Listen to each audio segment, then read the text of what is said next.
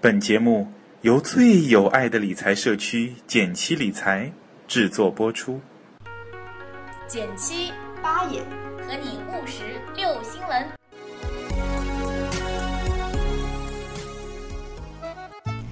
你拍一，我拍一；简七出了 APP，你拍二，我拍二；学习理财在一块儿，你拍三，我拍三。还拍什么呀？赶紧去下载呀！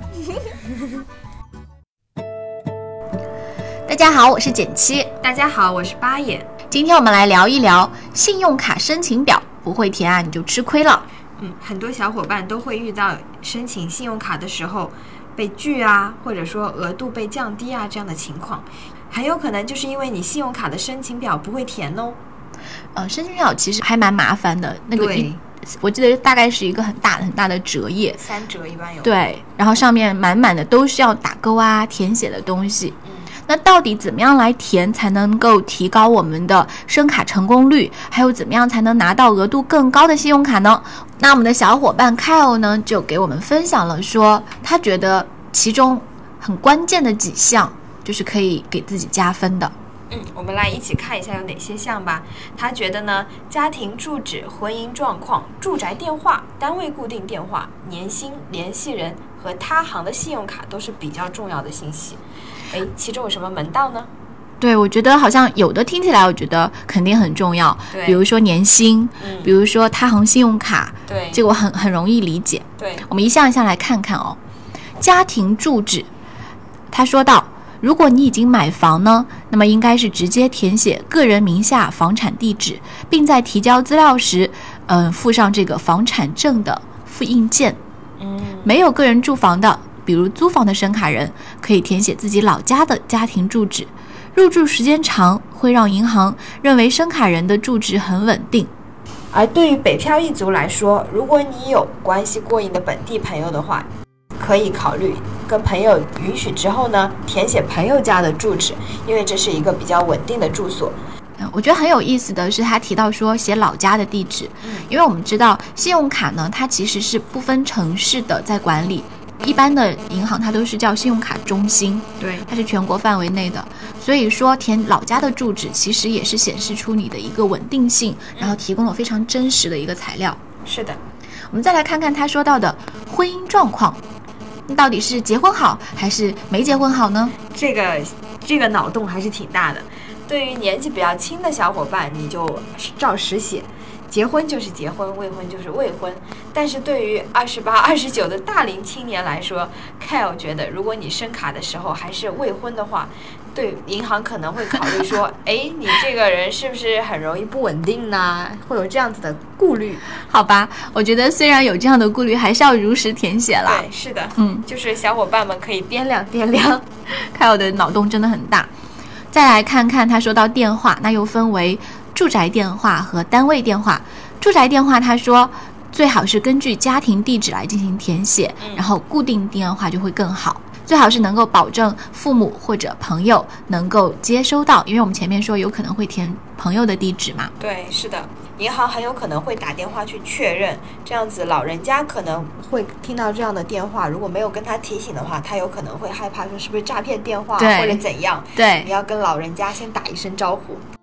那同样的，我们看到还有单位固定电话，凯尔说，如果你不填的话，很有可能就会申卡失败。对这个我倒觉得非常重要，因为对于信用卡来说，对于银行来说，它最关注的就是你是否能够稳定的还款。那你有一个稳定的工作，肯定是你还款最好的一个证据。如果你选择一个无法打通的，或者打了每次都没有人接的单位固定电话的话，那么银行很有可能会怀疑你是不是有真正固定稳定的工作。呃，让我想到就是其实办签证也有这个问题。然后我朋友就留了单位的电话，结果签证中心打电话过来，永远他都在出差或者是不在位置上，然后就一直是他同事接到。反正他最后拿到签证也是蛮波折的。嗯，是的，这些电话也不要随便留哦。再来看到年薪，我觉得这个还蛮好理解的，因为刚刚说到嘛，八也有说，申卡最后你能不能申卡成功，就是看你收入稳不稳呃定，然后，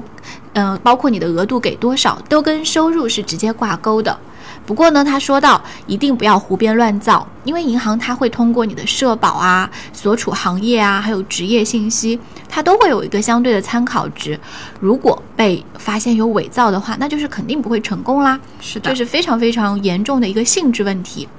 那还有一个是说，嗯，像一些好的行业，嗯，其实你它会复印你的工作证，对对对，它是一个大大的加分项。对，比如说我有一些朋友，他是在银行工作的，那他申请他行的信用卡就非常容易。只要你把你的工号牌啊，或者对怎么样拍个照复印一下，就很轻松的可以申申请到几万的额度。是的，是的。那再来看看呢，就是填联系人啦，最好是会填写住址稳定的家人，然后或者是工作稳定而且收入比较高的朋友、同一公司的同事等等。总之呢，就是能够让银行更加放心、稳定的群体。不建议填写没有固定工作或者收入不稳定的朋友，因为它会让你填写一个联系人的相关信息，对其实你也会需要填到他的电话，还有工作性质，呃等等信息。对，最后一个呢，就是他提到了他行信用卡问题，因为现在大家会知道，信用报告银行都是可以查到的，你在他行发的信用卡情况、还款情况等等，都是非常容易被他行所了解到的。所以说，银行呢也会把他行办卡的信息、还款的记录和给予的额度作为一个参考。如果你有一两张他行的信用卡的话，银行往往可能会觉得你是一个不错的信用卡发卡对象。但是呢，如果你有四五张、五六张，甚至十几张信用卡的话，反而是可能是一个减分项了。对会怀疑说你办这么多卡是不是别有用途，是否用来套现这样子？对，